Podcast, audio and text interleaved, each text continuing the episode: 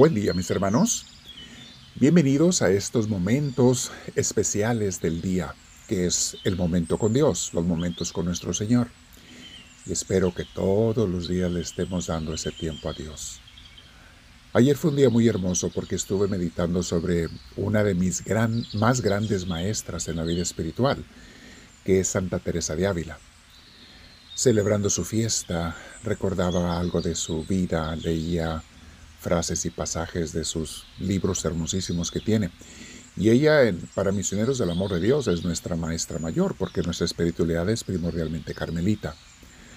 Tomamos enseñanzas de San Francisco de Asís, tomamos de, de los jesuitas, eh, especialmente, eh, sí, claro, de San Ignacio de Loyola, pero hay otros jesuitas, como el padre Anthony de Melo, que ha escrito libros que en paz descanse, ha escrito libros que dan mucha, mucha vida espiritual y reflejan mucho también de la espiritualidad jesuita, pero de una manera que de alguna manera, o sea, mezcla también algo de espiritualidad carmelita.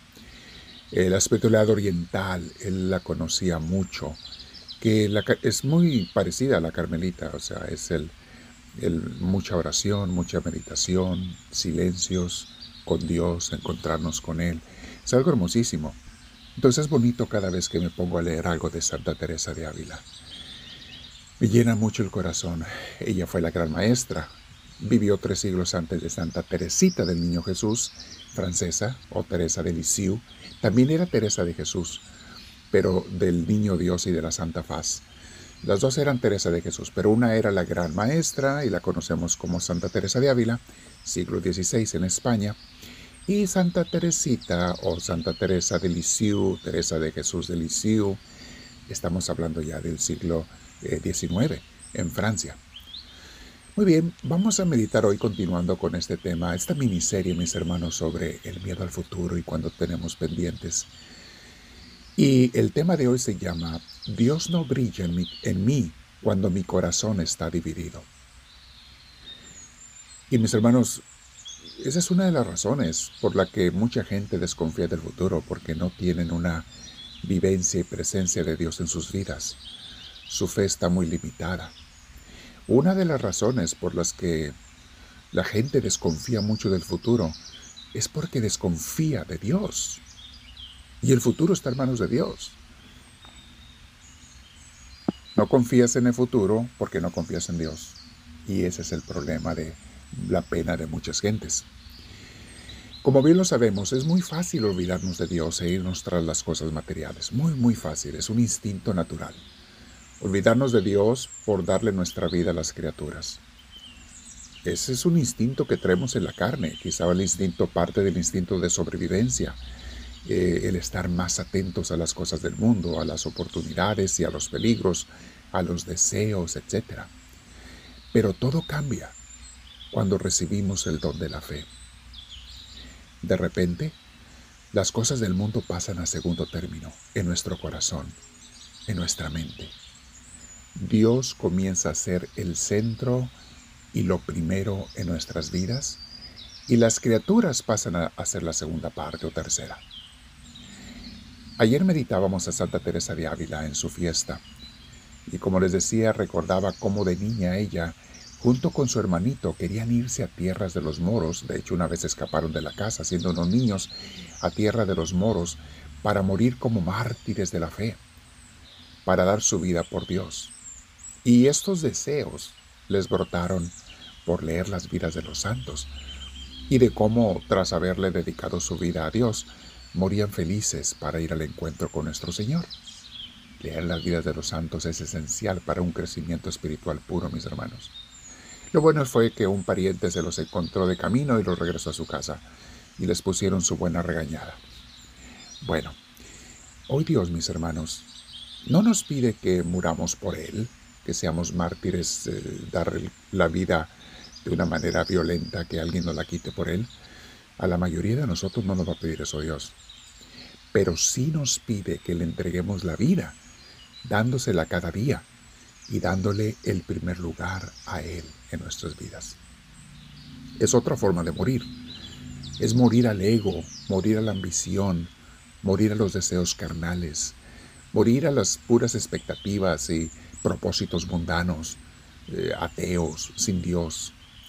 Claro que no vamos a abandonar nuestras responsabilidades diarias, como el trabajo, la familia, la escuela, pero si somos seguidores de Cristo, ahora nuestra primera atención será en el amor de Dios y a Dios mismo.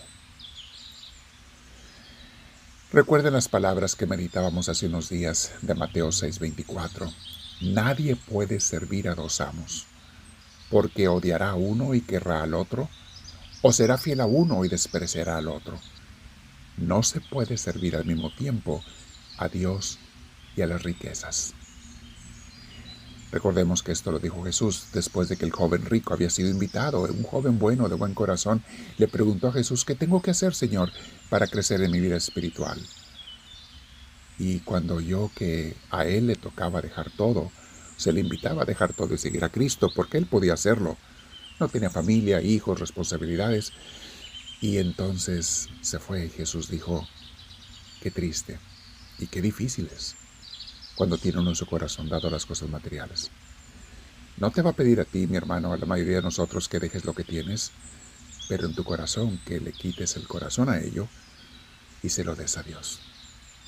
No está de más recordar las hermosas palabras de Cristo también al respecto, sobre no darle ese corazón a las riquezas ni a las preocupaciones de este mundo. Lucas 12, 22 y siguientes.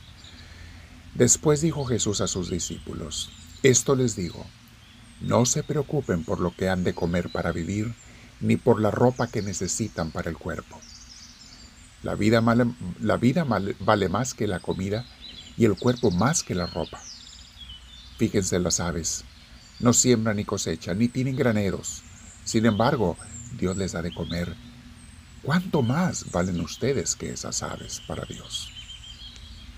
Y en todo caso, por mucho que se preocupen, no, ¿cómo podrán prolongar su vida ni siquiera una hora? Pero si no pueden hacer ni aún lo más pequeño, ¿por qué se preocupan por las demás cosas? También fíjense cómo crecen los lirios, no trabajan ni hilan, y sin embargo les digo que ni el rey Salomón con todo su lujo se vistió tan hermosamente como uno de ellos. Pues si Dios viste la hierba que hoy está en el campo y mañana se quema en el horno, ¿cuánto más habrá de vestirlos a ustedes, gente de poca fe? Por tanto, no anden afligidos buscando qué comer o qué beberán, porque todas esas cosas son las que preocupan a la gente del mundo. Pero ustedes tienen un Padre que ya sabe que las necesitan. Más bien ustedes pongan su atención en el reino de Dios, eh, o sea, en que Dios reine en sus vidas, y recibirán también todas estas cosas materiales por añadidura. Palabra de Dios. Voy a quedarme en oración contigo, Señor, pensando el día de hoy. ¿Brillas tú en mi vida? ¿Eres el centro? ¿O te tengo opacado? Nada más creo en ti, pero la gente no ve tu presencia en mí, ni en mis palabras, ni en mis acciones. ¿Brillas o no brillas en mi vida, Señor? Porque va a depender de si te doy el corazón o no a ti si te sigo de verdad o no. Háblame, Señor, que tu siervo te escucha.